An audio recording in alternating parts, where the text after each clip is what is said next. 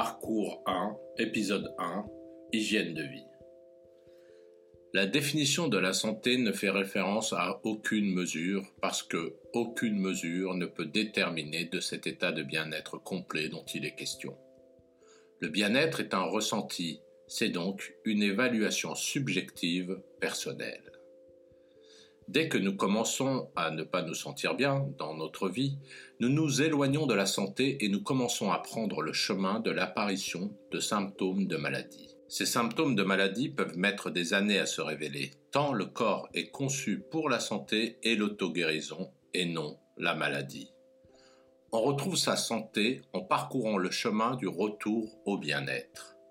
Toute démarche qui va dans le sens du bien-être va dans le sens de retrouver sa santé. Si le biologiste voit le corps humain avec pour idée que la brique du corps humain est la cellule, pour le chimiste, qui étudie la matière, c'est l'atome qui est la brique du corps humain. Le physico-chimiste étudie la matière à un niveau encore plus petit que le chimiste. C'est le monde de l'énergie et des fréquences vibratoires, qu'on retrouve aussi dans l'infiniment grand, qui constitue la compréhension du corps humain. Bioénergétique, définition de la santé, de Chantal Atia. Extrait.